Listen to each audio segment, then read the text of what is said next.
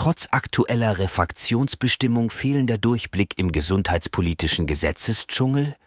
Ein stetiges Gefühl der inneren Leere angesichts prävalenter Diskursqualität? Hier kommt das Gegenmittel. Nobody knew that healthcare could be so complicated, complicated, complicated, complicated.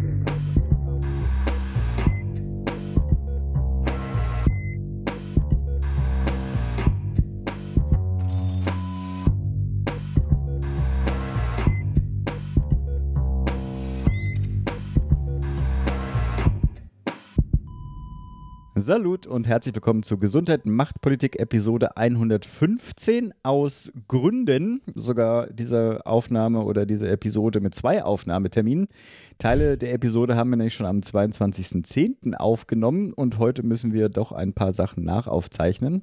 Und heute, das ist der 5. November 2023. Wieder Mikrofon für euch, die Claudia Czernik, sorry, die Podcast Public Health Physiotherapeutin Claudia Czernik. Hi Claudi. Hallo. Und der Podcastarzt Pascal Null-Derek. Hi Pascal. Hallo. So, wir haben Kommentare und Rückmeldungen bekommen. Pascal wird auch gleich vor den News nochmal was erzählen zu einem Kommentar von Mike. Ich habe jetzt eins, weil ich, und das mache ich an dieser Stelle, weil das schon etwas länger her ist. Wir bekamen nämlich primär aufgrund meines etwas äh, flapsigen Kommentars auf eine Kontaktanzeige das war ein älterer Mann, der nach einer Partnerin sucht, die aber bitte deutlich jünger sein sollte. Und ich muss zugeben, da fiel auch durchaus mal das Wort alter Sack von mir. Ich dachte, da ich mich ja zu dieser Gruppe dazugehörig fühle, könnte ich diesen Kommentar auch mal so bringen. Aber wie dem auch sei, dieser spontan Outburst führte zu erstaunlich vielen Kommentaren und auch zu einigen Gesprächen mit HörerInnen. Und einer dieser Kommentare und einer dieser wertvollen, wie ich finde, Diskurse hatte ich mit unserem Hörer Christian. Ich will das hier an dieser Stelle auch nicht zu lange machen. Mit ihm hatte ich auch schon per E-Mail Kontakt, aber eine hoffentlich nicht zu kurz Fassung hier dann doch bringen.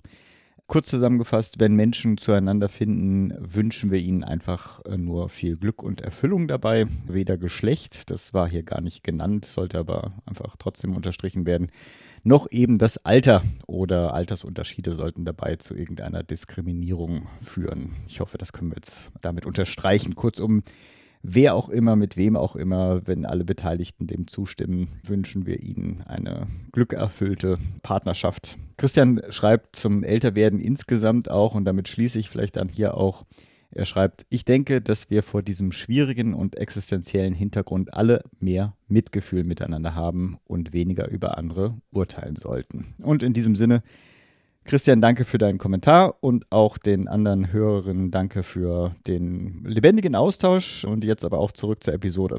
Claudi, mhm. ich glaube, du bist dran. Was steht denn heute mhm. auf dem Plan? Wir haben jede Menge News und zwar zum BIPAM. Damit ist nicht das Bangkok International Performing Arts Meeting gemeint, sondern das geplante Bundesinstitut für Prävention und Aufklärung in der Medizin, vormals Bundesinstitut für öffentliche Gesundheit. Das hat jetzt nicht nur einen anderen Namen bekommen, sondern auch eine etwas andere Ausrichtung ja, es gibt da eben konkrete Ausgestaltungsideen. Wir werden uns die mal anschauen. Pascal hat was zu den Digas mitgebracht und dann haben wir noch eine Reihe Kurznews und Veranstaltungsempfehlungen. Und im Interview haben wir mit Lina Iskandar gesprochen und Professor Nils Bandelow vom Institute of Comparative Politics and Public Policy an der TU Braunschweig, nämlich zum Thema Regionalisierung und zum geplanten Gesundheitsversorgungsstärkungsgesetz. Murks haben wir heute leider nicht, aber ihr dürft euch noch auf eine Kontaktanzeige freuen.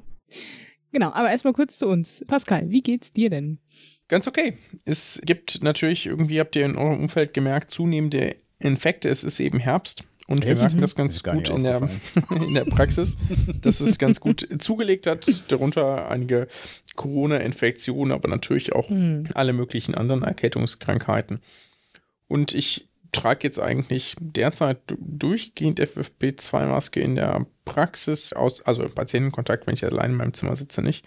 Und das finde ich schon ganz gut, weil ich dadurch schon weniger am Schnupfen bin als jetzt andere Personen in der Praxis, die das vielleicht nicht tun. Hm. Ich denke aber auch, ich kriege ja automatisch schon durch die Kinder was mit, ja, weil die sind natürlich einfach reine Virenschleudern, so wie es in dem Alter hm. so ist. Und das eh aus diversen Kontexten mitbringen, sei es Kindersport oder Kinderchor oder Kita oder so.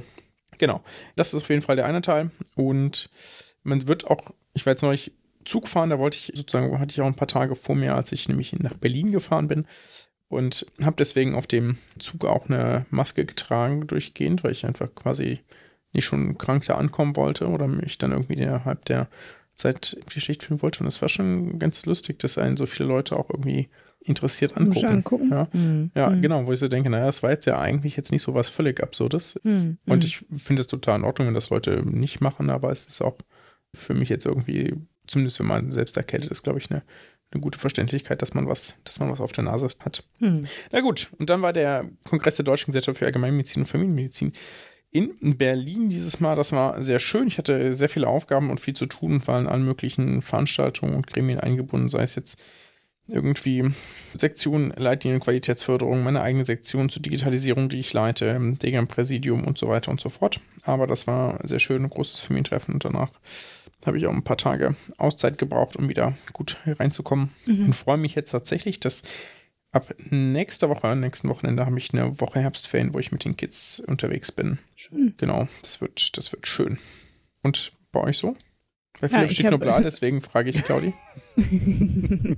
ja, ich habe keine FFP2-Maske getragen, sondern hatte eine andere, naja, Verkleidung. FFP2-Maske ist ja keine Verkleidung, aber ich habe das Wochenende im Blaumann verbracht oder wie ich mein Arbeitshöschen, ich nenne es liebevoll die Blaufrau. aber genau, wir haben Küche gestrichen, umgeräumt. Das heißt irgendwie, ich bin jetzt noch so ein bisschen farbbesprenkelt und mir brummen die Arme ja, ein Hängeregal hat es noch nicht geschafft. Das war natürlich auch ein bisschen doof, das zum Sonntag zu machen, weil wir ein paar Dübel aus Versehen falsch versenkt haben und dann nicht genug hatten. Naja, deswegen ist noch ein bisschen Chaos in der Wohnung. Mhm. Aber ja, so zwischendrin haben wir dann auch mal auf dem Balkon ein paar Herbstsonnenstrahlen noch genossen. Ja, und ansonsten Sehr bin gut. ich äh, am Einarbeiten wieder. Ich war ja noch mal zwei Wochen unterwegs in einem wunderbaren Spätsommerurlaub in Südfrankreich. War vorher noch nie in Südfrankreich und das ist einfach wundervoll. Also kann ich jedem ans Herz legen. Einfach eine wunderbare, schöne Gegend. Ja, aber jetzt bin ich auch im Herbst komplett angekommen hier. Mhm. Das Laub wird schon schön bunt. Und ja, aber ich mag eigentlich Herbst auch gern, von daher. Genau. Wie sieht's denn bei dir aus, Philipp? Ja, da vielleicht noch den kurzen Hinweis, dass weder ein Blaumann noch eine Blaufrau ein ausreichender Infektionsschutz ist, zumal die FFP2-Maske gerade genannt wurde. Und auch noch, weil Pascal das vergessen hatte zu erwähnen, als er dann hier in Berlin war, konnten wir uns auch kurz zu einem. Frühstück treffen, war sehr nett. Ansonsten ist nicht wirklich viel zu berichten. Der Herbst erwacht meine alljährliche Hassliebe zu Blättern, aber darauf muss ich jetzt ja nicht nochmal extra eingehen. Ansonsten, wie gesagt, nichts Berichtenswertes. Pascal, du darfst, du hast das Wort. Dann schiebe ich noch ganz kurz einen Kommentar ein, der uns erreicht hat von Mike, der uns geschrieben hatte auf die letzte Episode zur Halbzeitbilanz der Gesundheitsbereich der Bundesregierung, sozusagen, dass Claudia und ich kommentiert hatten. Und da hatte er geschrieben, dass ihm der Rettungsdienst etwas kurz gekommen sei in der Halbzeitbilanz. Und das stimmt, das haben wir, glaube ich, gar nicht so groß mhm. aufgegriffen, das, den Themenbereich. Und das stimmt natürlich, dass dazu auch Dinge verabschiedet wurden und Dinge noch offen sind. Also jetzt insbesondere das, was sozusagen die alles aus den Stellungnahmen der Regierungskommission noch offen ist, ist natürlich irgendwie viel, was da möglich wäre. Aber es sind auch schon Dinge positiv gelaufen, die uns Mike noch zugeschickt hat und die möchte ich einfach dankenswerterweise hier mal kurz erwähnen. Nämlich zum einen, dass sozusagen Veränderungen im Notfallsanitätergesetz ist jetzt so, dass diese auch eigenständige und eigenverantwortliche Heilkunde unter gewissen Voraussetzungen ausüben dürfen und das ist natürlich total großer Fortschritt, weil bisher für solche Tätigkeiten dann immer der Notarzt oder Notärztin angefordert werden musste. Und die dürfen auch mhm. selbstständig Betäubungsmittel im gewissen Rahmen sozusagen anwenden. Und das ist auch wirklich eine gute Innovation, würde ich meinen. Denn aus meiner jetzt wirklich geringen Erfahrung, aus der Erfahrung, die ich habe, ist es dann schon so, dass man manchmal nur rein für quasi Patienten, die Schmerzen haben für den Transport und die nur für den Transport auf jeden Fall erstmal das Schmerzmittel brauchen, dann der Notarzt oder die Notärztin angefordert werden muss, der dann da also hinfährt, das Ganze verabreicht oder nur sagt, dass es jetzt verabreicht werden soll und wieder mhm. fahren kann. Also schon Dinge und Ressourcen, die man sich so sparen kann, was glaube ich mhm. und natürlich auch irgendwie völlig witzlos, dass das bisher nicht machbar war und deswegen gut, dass es gekommen ist und auf jeden Fall auch etwas, das die Ampel schon in der ersten Halbzeit ihres Wirkens umgesetzt hat. Und jetzt kommen wir dann direkt zur wirklichen News-Sektion. Mhm. Ich musste auch gerade nochmal. Bangkok hoffe, International Performing ja. Arts Meeting. Genau, wir das ist mein fünfter so Google-Treffer für BIPAM gewesen. zwar keine Ahnung davon, aber klar. Nee, ich musste nur gerade nochmal wegen dem Rettungsdienst dran denken. Ich hoffe, mein, mein Kletterpartner hört nicht mit. Der ist nämlich auch Notfallsanitäter und fragt mich immer, und was gibt's Neues in der Gesundheitspolitik? Und wenn mir jetzt auffällt, wir haben dazu letztens gar nichts gesagt, dann, naja, gut.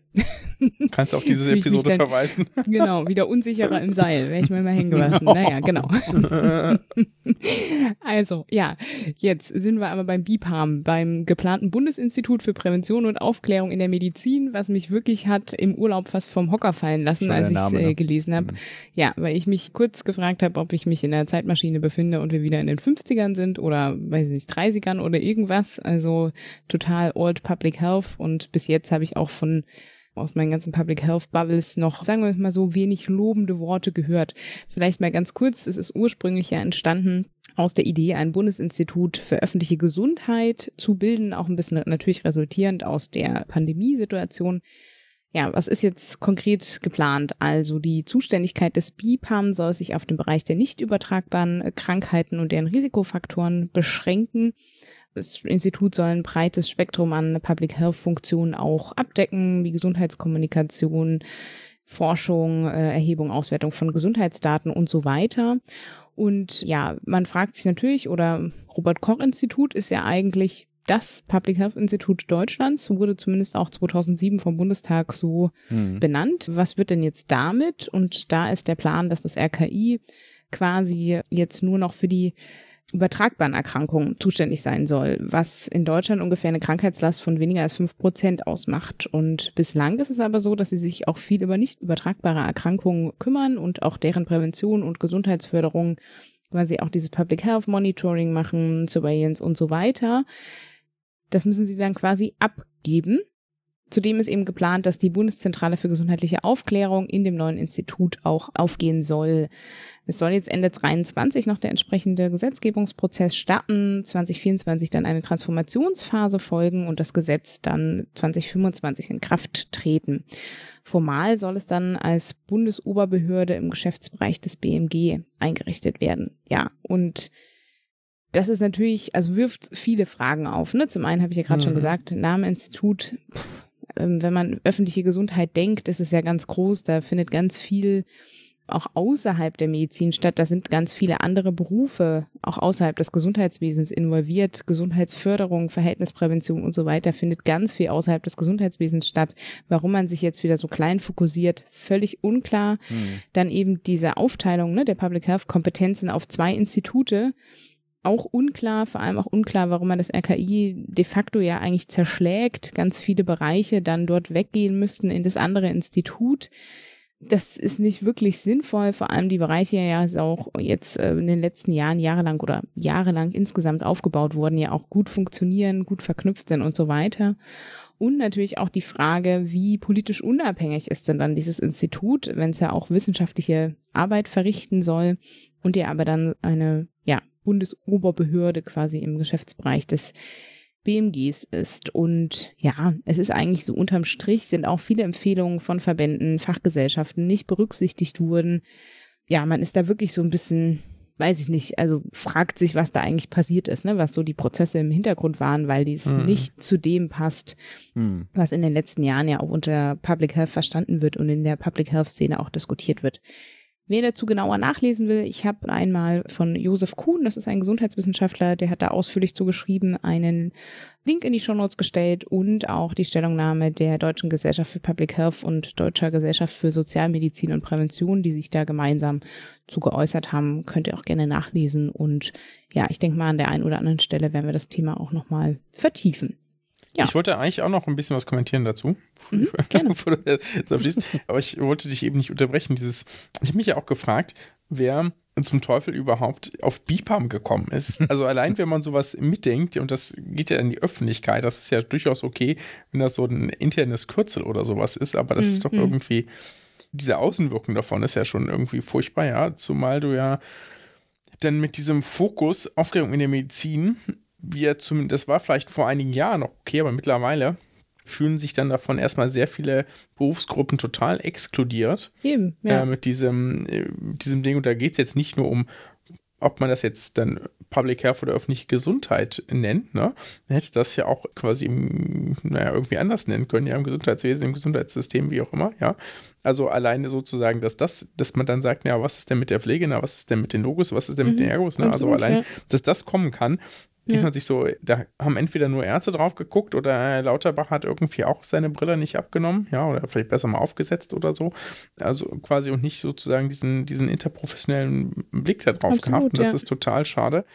Abgesehen davon, dass ich, ist natürlich witzlos ist, dass wir probieren, wieder irgendwie ein Institut also öffentliche Gesundheit in Deutschland zu stärken, was schon seit vielen Jahren Thema ist und es dann nicht hinkriegen, wenn man schon so einen Aufschlag macht, das dann auch so zu benennen. Wie gesagt, da gibt es ja irgendwie noch Spekulationen, dass das vielleicht irgendwie regierungsinterne Gründe hatte. Das können wir hier jetzt nicht genau, genau sagen. Mhm. Äh, was ich schon ein bisschen anders sehe als das, was du jetzt meintest, ist, dass das RKI dann quasi nur noch für weniger als 5% der Krankheitslast verantwortlich ist. Das stimmt natürlich mit Blick auf die Krankheitslast, aber weil wir ja zum Glück wenig übertragbare Erkrankungen in Deutschland haben. Mhm. Aber da gehört natürlich auch die ganze Infektionsprävention dazu. Also sowohl jetzt irgendwie sowas, was die Krinko macht, ja, irgendwie Hygieneempfehlungen im Krankenhaus, Hygieneempfehlungen mhm. in den Arztpraxen, ständige Impfkommission etc. Das sind ja alles Bereiche, die bei den übertragbaren Erkrankungen bleiben, Infektionskrankheiten, die da natürlich auch wichtig ist und dann natürlich auch wenn man jetzt mal ein bisschen böse ist, in, in die Zukunft guckt, natürlich auch wieder wichtigen werden könnten, Klar. wenn jetzt Denke etc. In Deutschland ankommt. Naja. Also noch nicht, aber bald dann. Genau. Ja. ja, also das ist schon ein bisschen enttäuschend. Das Einzige, was mich wirklich, also was ich wirklich gut finde in einer Entscheidung jetzt ist, es gibt ja jetzt jemanden, der das errichten soll und das ist Johannes Miesen. Ne? Ich hoffe, ich habe den Namen mhm. richtig parat. Mhm. Und der ist zum einen natürlich Allgemeinmediziner, was ihn natürlich schon mal auszeichnet. Nein, zum anderen hat er zuletzt das Gesundheitsamt Köln geleitet. Und das ist eines mhm. der großen Gesundheitsämter in Deutschland. Also der hat, der weiß, wie öffentliche Gesundheit funktioniert, also sowohl quasi aus seiner eigenen Funktion. Der hat mehrere Blickwinkel da drauf und der kann Behörden leiten. Das ist sozusagen ja schon eine Kompetenz, die insgesamt gut ist, um dann so auch einen Aufbau quasi zu, zu leisten, ja.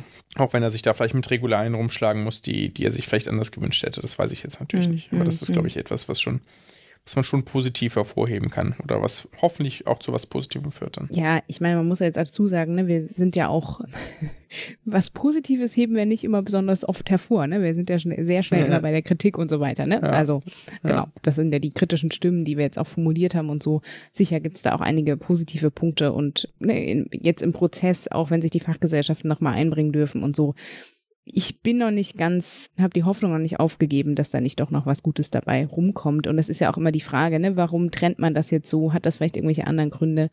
Kann man das irgendwie noch anders zusammenführen? Hm. Wie auch immer. Also die Entwicklung ist erstmal grundlegend positiv, dass man es überhaupt auf der Agenda hat und sich darum kümmert. Das vielleicht noch zum Schluss. Genau, eine etwas kürzere News war, dass es ein, naja, Brief sozusagen der, der Bundesaufsicht gab für die Krankenkassen, nämlich des Bundes Amt für soziale Sicherung. Und dazu gab es auch ein paar Newsartikel, dazu habe ich, ich einen in die Show Notes gepackt, sowie auch den Brief des BAS, Bundesamt für mhm. soziale mhm. Sicherung. Und zwar hatten einige Krankenkassen, darunter auch einige große Player, wohl an ihre Versicherten Briefe geschickt, wenn diese sich jetzt um zum Beispiel eine erneute DIGA-Erstattung bemüht haben, gesagt haben, oh, da ist eine Frist verstrichen oder gesagt, passen Sie mal auf, Sie haben sich da was ausgesucht, aber wir würden eigentlich eine andere App bevorzugen oder auch, das können wir gar nicht erhalten, auch wenn es verordnet ist, sie brauchen da erst eine ausführliche medizinische Begründung, bevor die Kosten erstattet werden können. Also ging es jetzt explizit nicht um, es gibt ja bei den Digas zwei Wege, ne, dass Versicherte selbst sozusagen sich an die Krankenkasse wenden können und sagen können, ich mhm. möchte ganz gerne diese Diga nutzen. Das andere ist die Möglichkeit, dass die eben von Ärzten und Ärzten, ich glaube auch zum Teil PsychotherapeutInnen, äh, verschrieben werden können. Mhm. Und sozusagen diesen zweiten Weg gibt es, also wo jemand schon kontrolliert hat, ist das sozusagen notwendig, das formal natürlich geprüft hat, ja, und das dann entsprechend sozusagen verordnet hat. Und da hat das Bundesamt für soziale Sicherung dann gesagt, passt mal auf, Leute, so geht das nicht. Ja, bei entsprechender Verordnung habt ihr nicht weiter zu prüfen und dann, ihr dürft auch nicht auf andere Digas verweisen. Das wird ja natürlich sicherlich auch gemacht worden sein, um irgendwie Kosten zu sparen oder weil man mhm. mit einer anderen Diga vielleicht günstigere Kosten hätte. Mhm. Und in diesem verlinkten Artikel aus dem Merkur sind jetzt ein paar Punkte auch ich sag mal, relativ unkritisch aus Herstellersicht, aus App-Herstellersicht geschrieben worden. Zum Beispiel der Punkt, dass das irgendwie, dass diese Anwendungen in einem rigorosen Prozess vom BFAM zugelassen werden. Das wäre sehr schön, wenn der rigoros wäre. So ist es aber nicht. Ne? Die Hersteller mhm. haben natürlich ihre eigene Perspektive drauf. Aber trotzdem würde ich sagen, es ist schon ganz gut und wichtig, dass das was da im Blick drauf hat und dann auch mal eingreift, denn ähm, das ist ja schon, man müsste sich das mal vorstellen, quasi bei Medikamenten, dass ich quasi im Patienten irgendwie ein Medikament verordne und sagt die Krankenkasse, es ist ja schön, dass Sie hier, jetzt fällt mir natürlich kein gutes Beispiel ein, außer bei rezeptfreiheitlichen Medikamenten, ja, dass Sie irgendwie Ibuprofen mhm. haben wollen, aber wer, wie wäre es denn mit Paracetamol? Ja, mhm. das, ist, das ist vielleicht irgendwie sinnbildlich und gut vorstellbar. Gewisse Äquivalenz, was wir uns ja hoffentlich auch nicht gefallen lassen würden, ja, sondern sagen muss. Mhm. Das hat Arzt oder Ärztin ja mit mir so besprochen, weil er oder sie denkt oder mit mir besprochen hat, dass das jetzt die richtige Therapie in dieser Situation ist. Und deswegen ist gut, dass da entsprechend das kam und das hoffentlich dann nicht mehr so gemacht wird. Mhm. Ist übrigens auch ganz schön, finde ich, dass dieser Brief einfach öffentlich ist. Also so etwas, so Rundschreiben sind wohl generell mhm. öffentlich. Fand ich ganz nett. Aber von der Website her irgendwie furchtbare Optik. Also ich habe einfach gar keine ja, halt Lust gehabt, das ne? zu lesen. so ein grauer Text Aber, nicht. Äh, ja, ja. Gut, ich bin ja auch Blogsatzverfechterin, so mit, also ganz furchtbar. Naja. Ja. Aber dafür, dafür, im Ende ist es öffentlich. Das kann man jetzt auch nicht ja, alles voll, ja. Und zu dieser News auch noch ein kurzes Update vom 5.11. Es gibt noch einen weiteren Link, den wir euch reinpacken, wo es tatsächlich zwei Krankenkassen gab, die eine strafbewährte Unterlassung unterzeichnen mussten, darauf, dass sie ja. tatsächlich auch probiert haben, ähm, Patientinnen und Patienten sozusagen digitale Gesundheitsanwendungen nicht in der Art zukommen zu lassen, wie das denn verordnet oder geplant war. Genau, und das scheint offenbar etwas zu sein, was relativ, naja, sich große Wellen schlägt und auch von vielen probiert wurde. Und da äh, werden wir mal schauen, ob, da, ob es dazu noch mehr Entwicklung gibt. Dreist. Mhm. Claudia, du hast noch ein paar Kurz-News. Mhm, genau, also ich habe eine Veranstaltungseinladung zum Planetary Health Forum, nämlich das erste, oder? Doch, ich glaube das mhm, erste. Ja, ja. Es gab so Vorbereitungsworkshops und so, und jetzt aber das erste Mal in Präsenz und online am 30.11. und 1.12. Und zwar im Umweltforum Berlin, ganz passend. Thema ist, sich auf den Weg zu machen, Gesundheit innerhalb planetarer Grenzen zu planen und zu denken. Es gibt, also ich finde das Programm super spannend. Link ist in den Show Notes. Guckt da gerne rein und von unserer Seite herzliche Einladung daran teilzunehmen. Ja, dann machen wir weiter mit den Kurznews. Es gibt, nachdem erst die sechste und dann achte Empfehlung der Regierungskommission jetzt rausgekommen ist, ist zwischendurch dann auch Nummer sieben mal erschienen. Und zwar Nummer sieben dreht sich rund um das Thema Qualitätssicherung in der klinischen Versorgung. Die Nummer sechs behandelt die Kinder- und Jugendmedizin und die Nummer acht die Psychfächer, also Psychiatrie, Psychosomatik und Kinder- und Jugendpsychiatrie ja, es ist, wird auch immer noch gemunkelt, dass es immer noch weitere Empfehlungen gibt der Regierungskommission. Ich finde es sehr spannend, was alles empfohlen wird. Will das jetzt aber gar nicht weiter bewerten. Sondern das ist auch ganz geil, ne? Die machen einfach weiter und ja. ob davon der Nummer 1 umgesetzt wird, who cares? Not our job. Ja, Sorry. Naja. Ich finde hier aber die Kürzel ganz lesen. lustig. Ki und hm? Jupsi. Also ich habe zuerst KI natürlich gelesen, aber Ach du so, meinst Kinder- und Jugendpsychiatrie. Die, die Jugendpsychiatrie ist die Jupsi, ja. Okay. Ich gut. weiß nicht, ob die äh, approved sind oder ob das einfach nur mein, nee, die sind, meine die sind, glaube ich, so, so, nicht approved. ja. Also KJP, okay. unter dem Kürzel kenne ich das, wenn Ja, dann, es gibt natürlich keine Episode ohne das Wort Krankenhaus. Wenn ihr Bingo spielt, dann könnt ihr jetzt abkreuzen.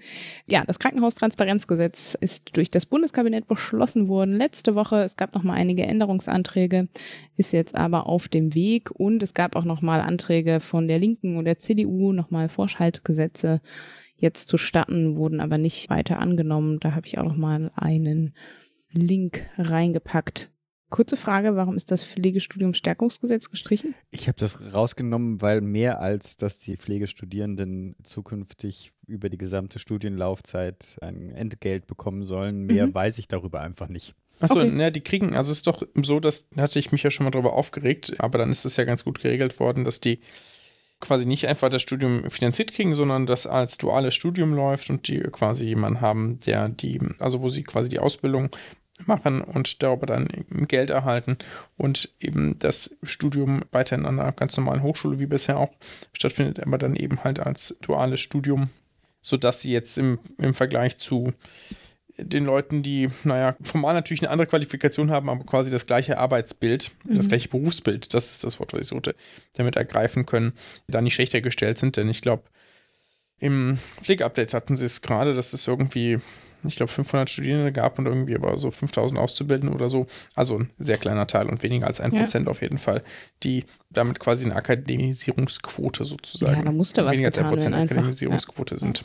Genau. Letzte Kurznews. Ich hatte in der letzten Episode zur Halbzeitbilanz noch gesagt, dass, was sie auf jeden Fall die Ampel nicht geschafft hat, ist bis zu Ende 2022 einen Aktionsplan für ein diverses, inklusives und barrierefreies Gesundheitswesen vorzulegen, wie im Koalitionsvertrag beschrieben, möchte ich jetzt nur ganz kurz ergänzen, dass jetzt gerade Lauterbach gesagt hat, na, jetzt wollen wir den doch mal starten. Mhm. Also, ich würde mal sagen, Ende 22 ist es nicht geworden, aber Ende 23, naja, ist, ist jetzt auch zumindest nicht, nicht ganz schlecht und schön, dass er immerhin noch kommt. Ja, super. Wir enden mit was Positivem. Ist doch toll. ja, wie schon angekündigt, sprechen wir im Interview. Machst du so ein bisschen. das, ist die, das ist die Atematmo, ne? Habe ich das genannt? Okay, alles Sorry. klar. Im Interview sprechen wir heute mit Lina Iskandar und Professor Nils Bandelow vom Institute of Comparative Politics and Public Policy der TU Braunschweig und zwar zum Thema Regionalisierung und dem Gesundheitsversorgungsstärkungsgesetz, was da sozusagen geplant ist und ob dieser Regionalisierungsgedanke da auch wirklich umgesetzt wurde. Ja, und ich würde sagen. War ein schönes Gespräch. Um, ich habe ja nur gelauscht, ja, war ein bisschen faul da bei nur Aufnahmen und so, aber. Es war auch früh am Morgen. Also. Ja, es also. war sehr früh. War nicht meine Zeit. Ab zum Interview.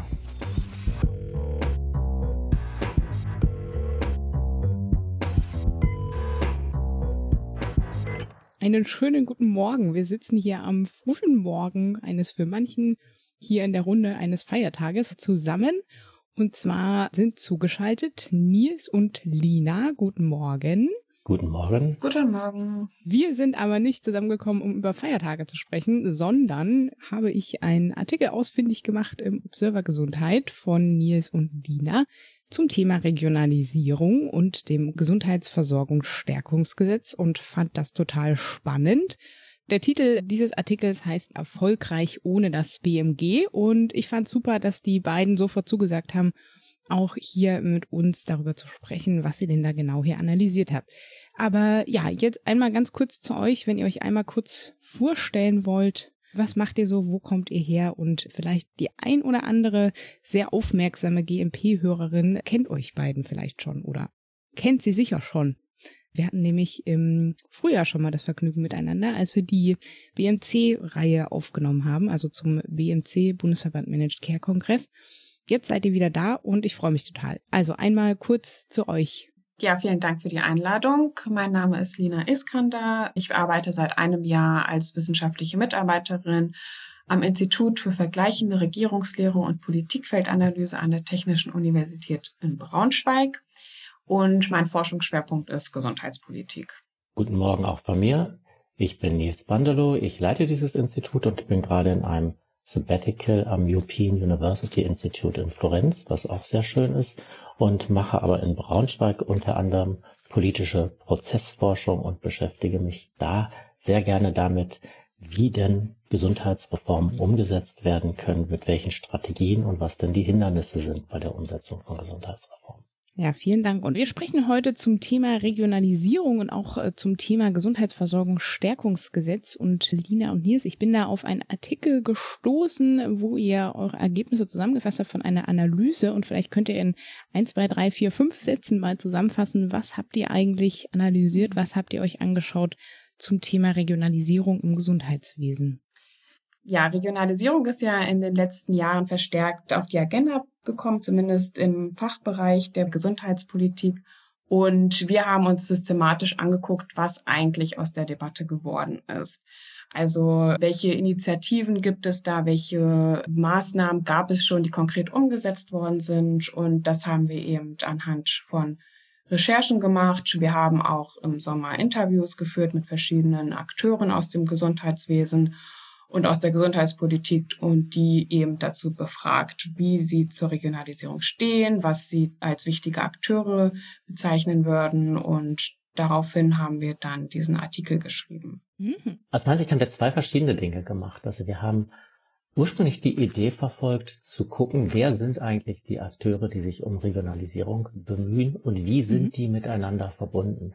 Und unsere Ausgangsidee war, dass diese Menschen, die in ganz unterschiedlichen Teilen der Republik für Regionalisierung kämpfen, irgendwelche biografischen Schnittstellen haben. Also vielleicht haben die das gleiche studiert, waren am gleichen Ort, sind in mhm. den gleichen Organisationen oder in gemeinsamen Ausschüssen irgendwo tätig gewesen.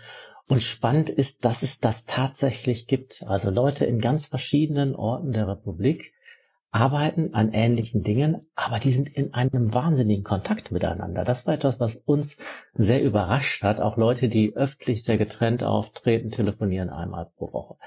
Das war für mhm. uns erstmal ganz spannend und auch herauszufinden, was sind das für Schnittstellen. So manche Schnittstellen sind unmittelbar sichtbar. Also zum Beispiel die Evangelische Akademie Locum hat ja. eine Reihe von Veranstaltungen durchgeführt, wo sie Leute, die Regionalisierungsinitiativen vorantreiben, auch räumlich zusammengebracht hat.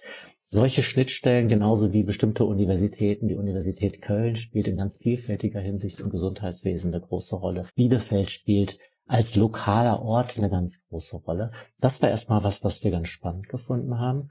Und mhm. dann in den Interviews wurde dann immer deutlicher, dass die Menschen, mit denen wir geredet haben, obwohl sie sich ständig mit Regionalisierung beschäftigen, gar nicht wussten, was Regionalisierung eigentlich ist und was hm. es da bisher gab. Und da wurde uns gesagt, ja, wir bräuchten eigentlich mal eine Übersicht, wie ist eigentlich der Status quo? Was gibt es bisher für Initiativen? Wie weit sind die vorangekommen? Wie erfolgreich sind die? Und das war dann das, was wir im nächsten Schritt gemacht haben. Also zu gucken, was gibt es eigentlich bisher in der Regionalisierung, welche Leute stehen dahinter und was wurde da bisher umgesetzt, um da zu sehen, das ist inhaltlich noch sehr heterogen und es fehlt eben diesen Initiativen auch bisher, um es politikwissenschaftlich zu sagen, die unmittelbare Verankerung, insbesondere im Gesundheitsministerium, um damit dann auch politisch erfolgreich sein zu können. Jetzt steigen wir mal konkret zum Thema ein. Regionalisierung. Ich finde, das ist so ein Begriff wie Bedarf. Der schwebt überall rum es gibt ihn überall, aber irgendwie niemand definiert ihn so richtig. Und deswegen wäre meine erste Frage an euch, wie definiert ihr denn überhaupt Regionalisierung und was ist denn eigentlich eine Region? Ja, also ganz grob und vereinfacht gesagt bezieht sich Regionalisierung auf die Entwicklung und Stärkung von Strukturen des Gesundheitssystems unterhalb der nationalen Ebene, also mhm. Regionen und da ist das Ziel unter anderem, die integrierte und sektorenübergreifende Versorgung zu stärken. Mhm. Und dabei sollen eben die regionalen Gegebenheiten berücksichtigt werden, also die Versorgung auf die Bedürfnisse einer Region angepasst werden, da eben nicht alle Regionen die gleichen Voraussetzungen haben, zum Beispiel was die Altersstruktur betrifft, was die Wirtschaft betrifft, die Infrastruktur, aber auch die Umweltbedingungen.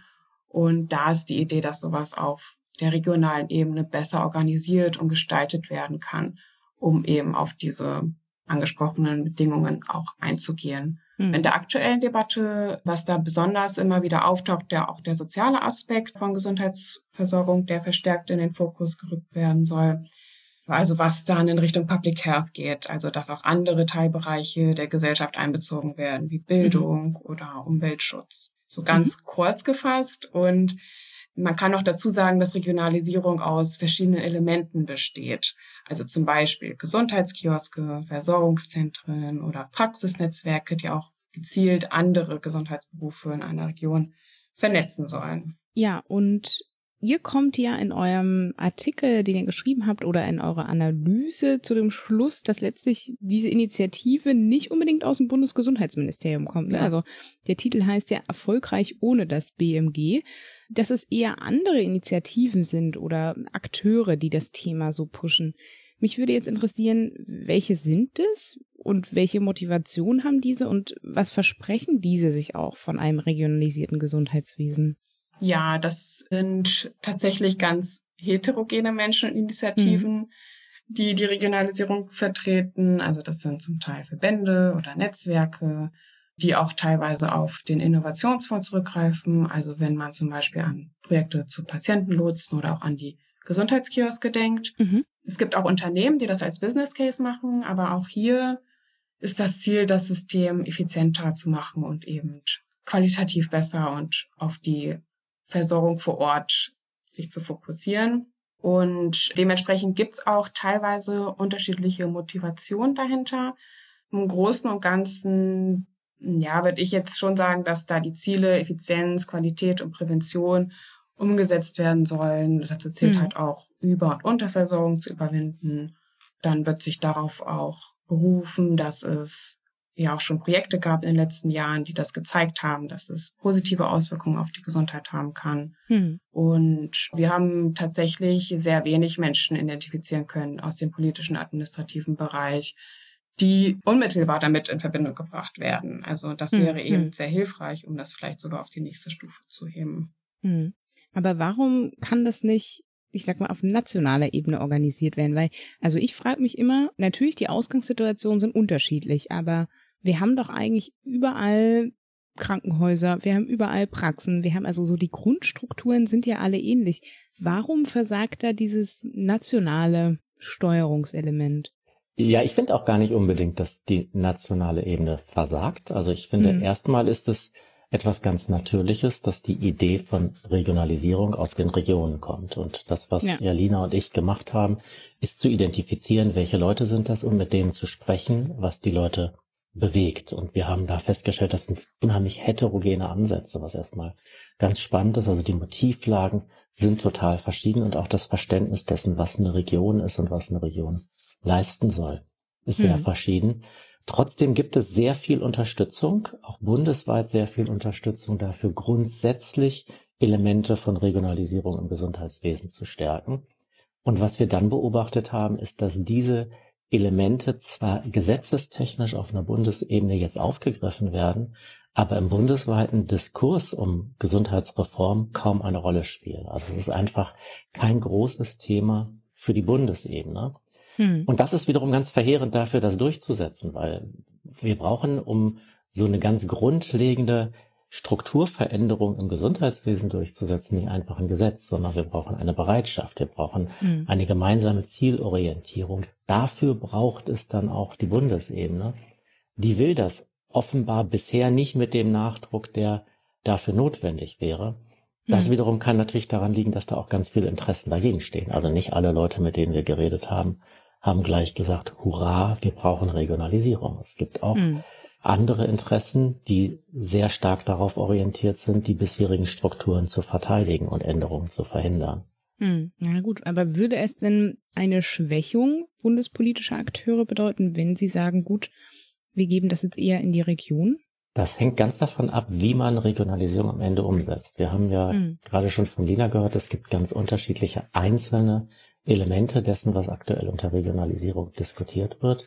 Und es gibt eigentlich noch kein wirklich zusammenhängendes Modell von Regionalisierung. Mhm. Und deshalb gibt es auch keine Antworten, die ganz eindeutig sind auf die Fragen, was denn mit den bisher zentralen Institutionen, insbesondere den Selbstverwaltungsinstitutionen, den Krankenkassen, den kassenärztlichen Vereinigungen, den Aufsichtsbehörden, die dann dahinter stehen, passiert, wenn wir regionale Strukturen haben. Das fängt schon damit an zu sagen, sind es eigentlich Regionen, die 50.000 Mitglieder haben, Menschen haben, die da versichert sind, oder sind es größere Regionen, die vielleicht sogar mehrere Millionen Leute umfassen, mhm. was eine ganz andere Funktion am Ende für die Krankenkassen und für die kassenärztlichen Vereinigungen mhm. bedeutet. Und wir haben ja in den Detaillösungen dann auch immer ganz viele Kompetenzkonflikte. Also die Frage, welche Rolle spielen Menschen aus der Pflege auf der einen Seite und Menschen aus dem medizinischen Bereich auf mhm. der anderen Seite. Und weil das so weit so unklar ist, gibt es viele Menschen, die vielleicht nicht ganz zu Unrecht befürchten, wenn am Ende eine Lösung kommt, ist die Lösung für mich schlechter als der Status quo. Okay. Ja, und ich meine, es ist ja häufig auch so, dass also Gesundheitspolitik ja auch als Motor regionaler Strukturpolitik verstanden wird. Ich glaube, diesen Passus habe ich aus eurem Artikel geklaut, weil ich ihn so cool fand. Und du hast ja auch gerade schon angesprochen, eigentlich, ne, auch so ein bisschen, man sieht es im Koalitionsvertrag unter den etablierten Parteien, gibt's ja eigentlich schon auch eine, eine Einigkeit, doch ja irgendwie ein, ich sag mal, ein kollektives Ja, okay, gucken uns die, die Regionalisierung mal an, die regionalen Ansätze auch. Wenn man dann aber genauer hinguckt, ihr hat es gerade schon beschrieben, es gibt ein sehr heterogenes Playerfeld und ja auch bei den etablierten Parteien deutliche Unterschiede, wie so regionale Ansätze ausgestaltet werden können. Könnt ihr einmal kurz skizzieren, vielleicht, oder ich weiß gar nicht, gibt es überhaupt Parteien einheitliche Meinung von Regionalisierung oder wie das ausgestaltet werden kann? Das würde mich einfach mal interessieren. Fangen wir mal dem ersten Teil der Frage an.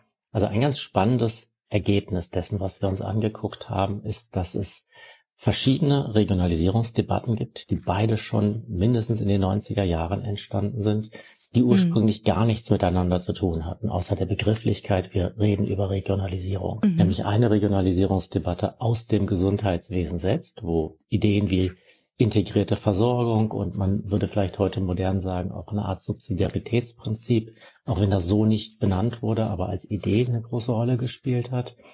Und auf der anderen Seite gab es und gibt es bis heute hin mit einem viel größeren Regionenkonzept eine Bewegung, die gar nicht aus dem Gesundheitswesen kommt, sondern aus der regionalen Strukturpolitik, hm. und die interessanterweise ihre Wurzeln auch sehr stark in Nordrhein-Westfalen hat. Also beides hat, ist stark in Nordrhein-Westfalen gepusht worden.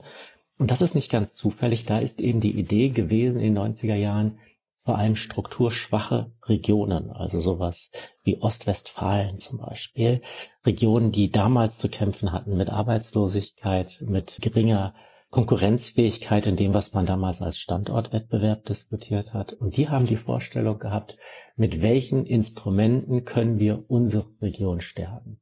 Und da mhm. hieß dann Regionalisierung. Wir schaffen einen Verbund zwischen Einrichtungen des Gesundheitswesens, zwischen medizinischen Fakultäten an Hochschulen, zwischen Akteuren aus dem Gesundheitswesen um unsere Region in einer Art Clusterbildung stark zu machen. Also was mhm. eigentlich was völlig anderes ist, als was aus dem Gesundheitswesen ursprünglich gekommen ist. Diese Leute, die das gemacht haben, hatten mit Gesundheitspolitik auch nichts zu tun. Die haben hm. eigentlich, wenn sie nicht regionale Strukturpolitik im Gesundheitswesen gemacht haben, haben sie regionale Strukturpolitik in anderen Bereichen gemacht. Hm. Die haben aber erkannt, dass das Gesundheitswesen sehr beschäftigungsintensiv ist und sehr zukunftsorientiert. Mhm. Und dass man da extreme Clustergewinne produzieren kann, wenn man es schafft, umfassende Kooperationen anzustoßen. Und daraus ist unheimlich viel entstanden, was, glaube ich, im Gesundheitswesen nicht so stark beobachtet wird. Also es ist mhm. angefangen aus Nordrhein-Westfalen, an vielen, vielen anderen Regionen in Deutschland so eine Clusterbildung vorangetrieben worden, die zwar eine andere Motivation hat als die Regionalisierungsdiskussion im Gesundheitswesen, aber am Ende zum Teil auch Strukturen bereitstellt und Ideen bereitstellt, die verbunden werden können mit dem, was im Gesundheitswesen passiert.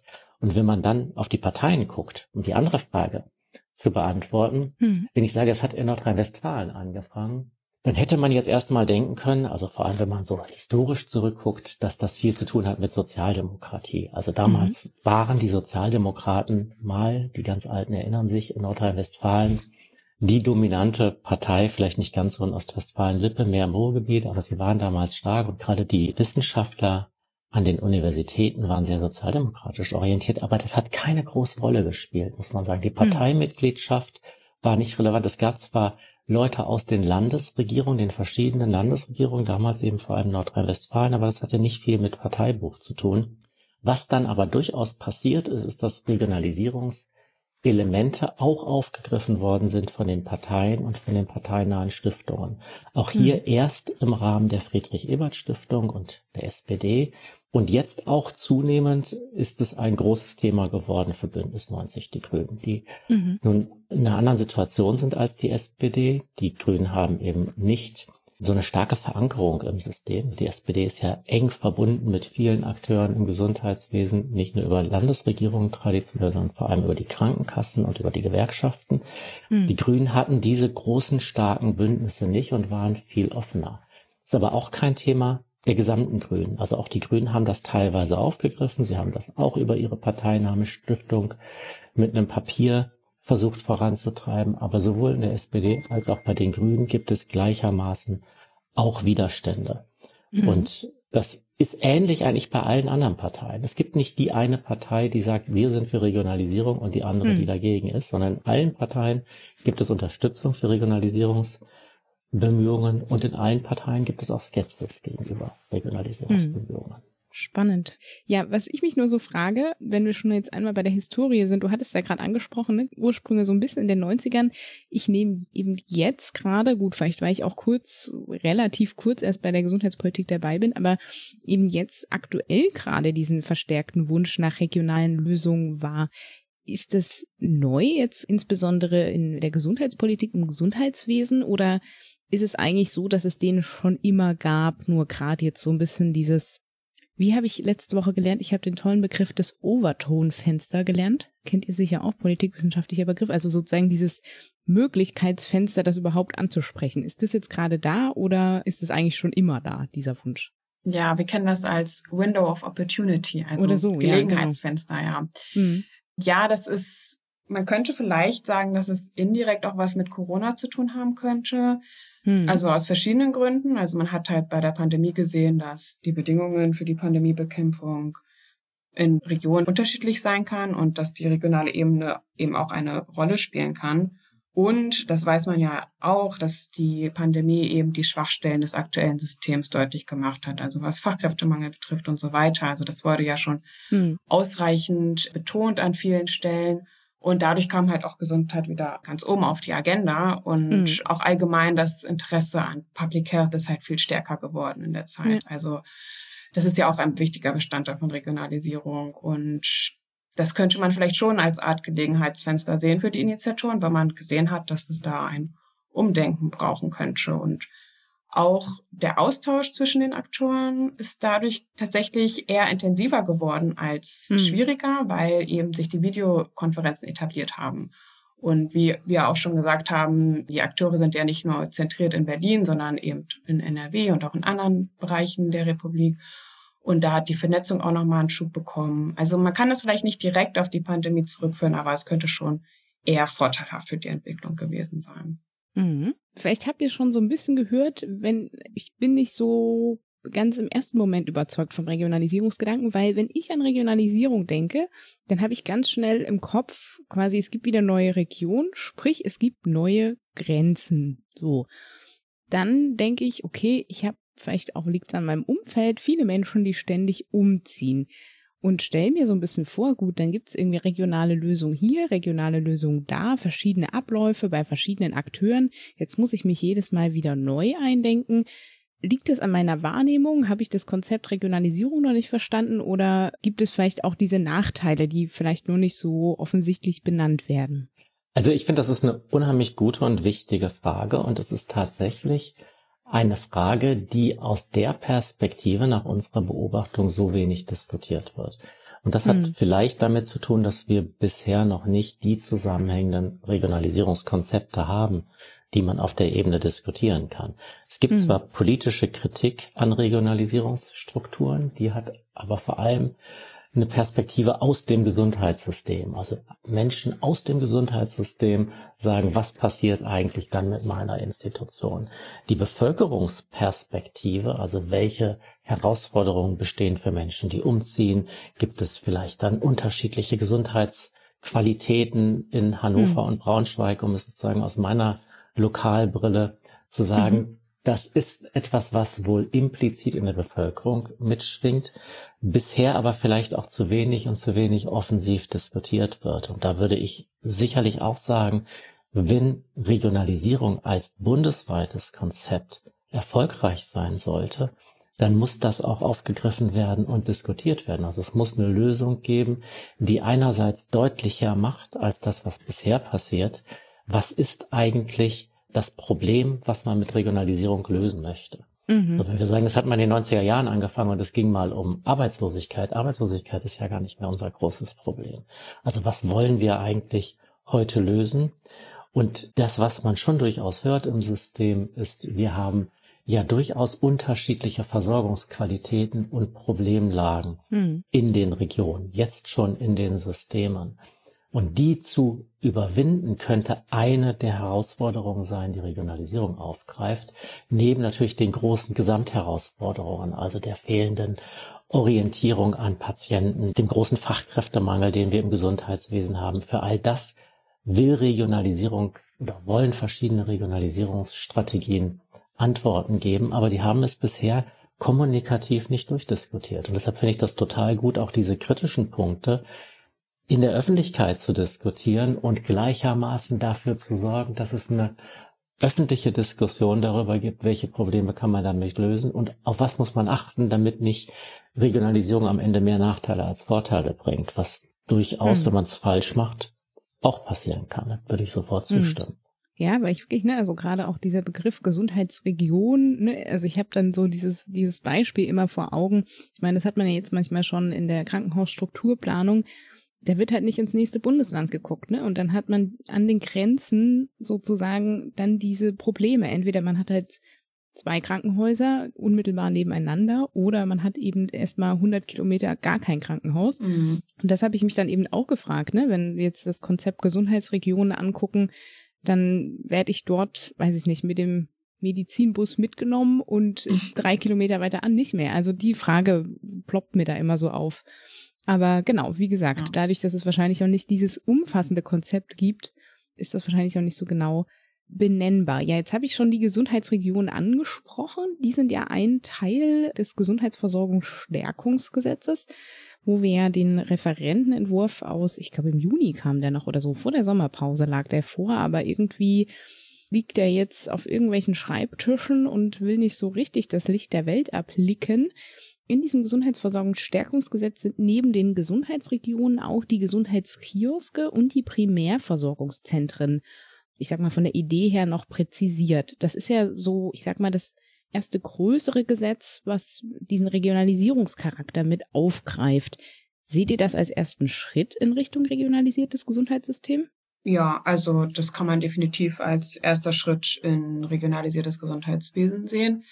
Zumindest auf Bundesebene, also auf hm. Landesebene gab es ja auch schon in einigen Bundesländern Vorstöße, also zum Beispiel in Nordrhein-Westfalen oder in Niedersachsen gab es zum Beispiel 2022 ein Krankenhausgesetz, das die Krankenhausplanung in acht statt vier Regionen eingeteilt hat, um eben besser auf die regionalen Bedarfe einzugehen mhm. und auch die Möglichkeit, Krankenhäuser bei Bedarf in regionale Gesundheitszentren umzuwandeln, mhm. was nebenbei gesagt natürlich auch nicht ohne Protest immer so einhergeht. Also da gibt es natürlich ja. auch kritische Stimmen.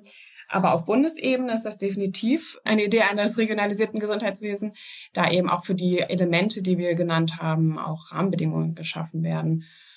Aber natürlich bleibt es auch ein bisschen abzuwarten, was am Ende daraus gemacht wird. Also das wird sich, denke ich, dann erst in den nächsten Jahren dann zeigen, was am Ende tatsächlich die Entwicklung ist und wie das umgesetzt wird, wenn das Gesetz dann tatsächlich auch so durchkommt. Das ist ja auch noch nicht ganz klar. Mhm. Ja, aber ich hatte nur, ich glaube, vor einigen Tagen habe ich einen Artikel gelesen, dass jetzt eben dieses Primär, also ich hatte es immer als Primärversorgungszentrum verstanden, wo jetzt Hausärztinnen schon eine Rolle spielen, aber nicht im Namen zumindest vorkommen. Und jetzt hatte ich irgendwie, ich weiß gar nicht mehr wo, den Link kann ich auch in die Shownotes packen, quasi diese Meldung des Primärversorgung, die sogenannten, ich finde den Namen auch richtig witzig, Happy-Zentren, also H-E-P-P-I Happy-Zentren, nämlich die hausärztlichen Primärversorgungszentren, die Antwort der Zukunft sind. Da bin ich auch mal gespannt, ob die jetzt sozusagen noch mit rein formuliert werden, dass da die Rolle der Hausärztinnen quasi noch weiter gestärkt wird. Und ich bin nach wie vor auch sehr gespannt, wie sich die Gesundheitskioske, die sind ja massivst diskutiert worden, wie die mhm. sich überhaupt etablieren, wie viel wir dann am Ende haben werden und wie die dann ja konkret ausgestaltet sind. Also lassen wir uns mal überraschen. Gibt es denn von eurer Seite noch etwas, was ihr zufügen wollt? Wir wollen von euch auf jeden Fall noch eine kurze Abschlusseinschätzung zur Regionalisierung haben, vielleicht in so ein, zwei Sätzen. Aber erstmal gibt es noch was, was ihr noch sagen wollt. Ich habe tatsächlich noch eine Ergänzung zu deiner Wahrnehmung, dass das jetzt in letzter Zeit erst so verstärkt mhm. zugenommen hat, die Regionalisierung.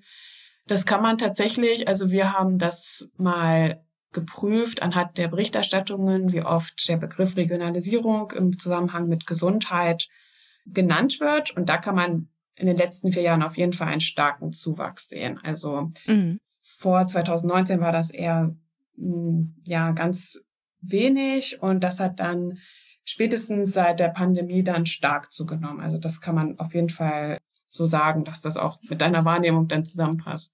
Hm. Ich finde ganz spannend an dem Gesetzentwurf, wie die Diskussion zu dem Gesetzentwurf ist und welche Diskussion es vielleicht gerade nicht gibt. Ne? Also wenn man sich den Gesetzentwurf anguckt, ist ja in der Fachöffentlichkeit das Echo extrem geteilt. Es gab ja Leute, die gesagt haben, hurra, endlich kommt Regionalisierung irgendwo in hm. eine Gesetzesform auf Bundesebene. Und dann gab es an ganz vielen Punkten, die in diesem Gesetzentwurf angedacht sind, konkrete Kritikpunkte. Also müssen jetzt Gesundheitskioske von Pflegekräften geleitet werden beispielsweise. Mhm. Erzeugt das Ganze Parallelstrukturen und wie gehen wir mit den bisher etablierten Strukturen um? Das wurde mhm. auch ganz viel diskutiert. In der Fachöffentlichkeit also viel Klärungsbedarf im Detail, wo man jetzt offenbar gerade dabei ist, da noch Dinge auszuformulieren. Insgesamt ist es natürlich gar nicht so neu, weil das ganze Gesetz ist ja schon vorgedacht im Koalitionsvertrag. Also im Prinzip hm. konkretisiert das Gesetz den Koalitionsvertrag auch in einer Weise, der im Koalitionsvertrag und übrigens ja auch schon in den Wahlprogrammen der meisten Parteien formuliert wurde, nämlich mit einem starken Fokus auf die Kommunen. Das hm. ist auch eine kleine Herausforderung, dass man sagt, Regionalisierung ist für uns die Idee, die Kommunen stärker in das Gesundheitswesen zu bringen. Das ist wahrscheinlich juristisch eine ganz schlaue Idee, aber ein bisschen was anderes als Politikwissenschaftler unter Regionen verstehen würden. Regionen hm. sind nicht das gleiche wie Kommunen und man könnte als Politikwissenschaftler sagen, das Spannende an Regionalisierung könnten gerade die Ebenen ober- und unterhalb der Kommunen sein, also Quartiere beispielsweise, hm. für eine Umsetzung von integrierter Versorgung oder vielleicht auch sowas wie Zusammenschlüsse von Kommunen, wenn man eher aus einer regionalen Strukturpolitik Perspektive darauf gucken möchte. Was mhm. ich ganz spannend auch finde an dem Gesetzentwurf, ist das, was er nicht ausgelöst hat, nämlich eine öffentliche Diskussion. Wir reden mhm. jetzt hier darüber, aber wenn man Menschen, die nicht den ganzen Tag über Gesundheitspolitik nachdenken, fragt, was sie von Regionalisierung halten, wird die übliche Antwort sein, davon habe ich noch nie gehört. Hm. Es ist überhaupt kein Thema für eine öffentliche Debatte. Und das ist eigentlich das, wenn wir sagen, das ist eine Initiative, bei der das BMG keine Rolle spielt, wo das BMG eine Initiative ergreifen könnte und vielleicht fast müsste, um eine nachhaltige Reform zu ermöglichen. Also nicht nur so ein Fenster zu nutzen, also einen gesundheitspolitischen Diskurs kann ja so ein Fenster aufgehen durch Probleme oder vielleicht auch durch politische Konstellationen, sondern einen, nachhaltige, einen nachhaltigen Diskurs anzustoßen, der deutlich macht, das ist jetzt etwas, woran wir gemeinsam arbeiten wollen, weil es auch dringend nötig ist, eine Strukturveränderung von einem System durchzusetzen, das ja irgendwie 140 Jahre alt ist. Und mhm. vielleicht ist Regionalisierung ein ganz wichtiges Element einer solchen strukturellen Veränderung. Mhm. Ich finde, das ist ein perfekter Schlusssatz. Vielen Dank für eure Expertise, vielen Dank für eure Zeit und ich hoffe, wir hören uns vielleicht auch mal wieder hier im Podcast. Ja, sehr gerne. Vielen Dank auch von uns. Dankeschön. Sehr schön. Ich bin schon ganz gespannt, das Interview dann auch mal selbst zu hören, wenn die Episode rauskommt. Ich habe es nämlich vorher nicht geschafft, reinzuhören. Ei, ei, ei. So wie das so manchmal so ist. Weil wir eigentlich ja eine, ein anderes Interview hier in diese Episode packen wollten, das so lang ist, gibt es keinen Mucks, da wir das jetzt ja hier spontan umswitchen an einem Aufnahmetermin dafür, aber immerhin eine Kontaktanzeige. Ja, und eine sehr schöne, wie ich finde. Du hast die auch gefunden, ne? Ich habe sie gestern in der Zeitung gesehen und ich lege einfach los, oder? Ja. Also, Arzt 72 1,70 Meter sucht dich, gerne völlig, für gemeinsame Unternehmungen und gegebenenfalls auch mehr. Privat und alle Kassen. Erste Anamnese kostenfrei. Gerne mit Foto unter. Genau, fand sehr ich nett. einfach sehr schön. Ja, ja fand, ich, fand, ich, sehr nett. Ja, sehr sympathisch, ne? Erste Amnese kostenfrei, ja. Privat so. alle Kassen. Ja, schön. Hm. Sind wir durch. Sind wir durch? Wäre mhm. eigentlich noch geiler, wenn das beschränken würde, oder? Auf ein paar Kassen. Nur Privatpatienten. Ja. Okay. Kommentare gerne. Und ich weiß gar nicht, das wäre vielleicht ein Kurzgespräch zwischen uns nötig. Wie wollen wir denn eigentlich unsere Kommentare? Also wir freuen uns riesig über Feedback. Bewertungen, wie wir das immer so nennen, Bewertungen auf der Plattform eures Vertrauens. Gleichzeitig, was ist unsere Lieblingsrückmelde, Kommunikations-, Kommentarfunktion? Bei, nein, ich meine der Kanal, der gewählt werden soll. Also, weil auch da vielleicht noch, wenn Mike noch an dieser Stelle hört, bei mir ist es im Spam-Ordner gelandet und Asche auf mein Haupt. Ich habe es halt erst gefunden, als mich Pascal darauf hinwies, da müsste eigentlich was gekommen sein. Wie auch immer. Trotzdem wollen wir die E-Mails primär. Also die E-Mails findet ihr auf unserer Homepage natürlich. Ja, ich meine, ansonsten unser Twitter oder X-Account, wie auch immer, den gibt's Für den noch. ich mich ähm, eigentlich immer noch schäme irgendwie. Also jetzt, dass, Dass wir da immer noch sind? sind, ja. hm, Aber das ist eine andere Baustelle. Deswegen gucke ich diesen Kanal zum Beispiel gucke ich gar nicht an. hm, hm. Also äh, vielleicht Werdet können wir sagen, wir kreativ. freuen uns immer über Rückmeldungen, über Kommentare, wie auch immer. Wenn wir, wenn ihr uns geschrieben habt, wir haben nicht geantwortet, dann werdet einfach vehementer, weil dann ist das wirklich aus Versehen gewesen, irgendwie durchgerutscht, was weiß ich. Ich kann Genau, auf jeden Fall- Kommentar-Hotline wieder einstellen. Ich habe eine, Bitte Tele ich Musst eine, ich mit ich habe eine Telefonnummer mal registriert für unsere Kommentare. Haben wir dann nie richtig genutzt. Oder was heißt, ich glaube, die haben wir noch nie öffentlich gemacht. Ich, vielleicht wäre das noch mal was. Wenn jemand die haben will, dann muss er uns erstmal eine E-Mail schreiben. Genau. Gut, Wir, Wir sind überlegen durch. uns noch was. Ja. ich sage das jetzt einfach mal rein. Bleibt gesund, macht gesund. Zu Risiken und Nebenwirkungen fragen Sie Ihren Podcast-Arzt, Podcast-Pfleger oder die Podcast Public Health Physiotherapeutin. Nobody knew that healthcare could be so complicated.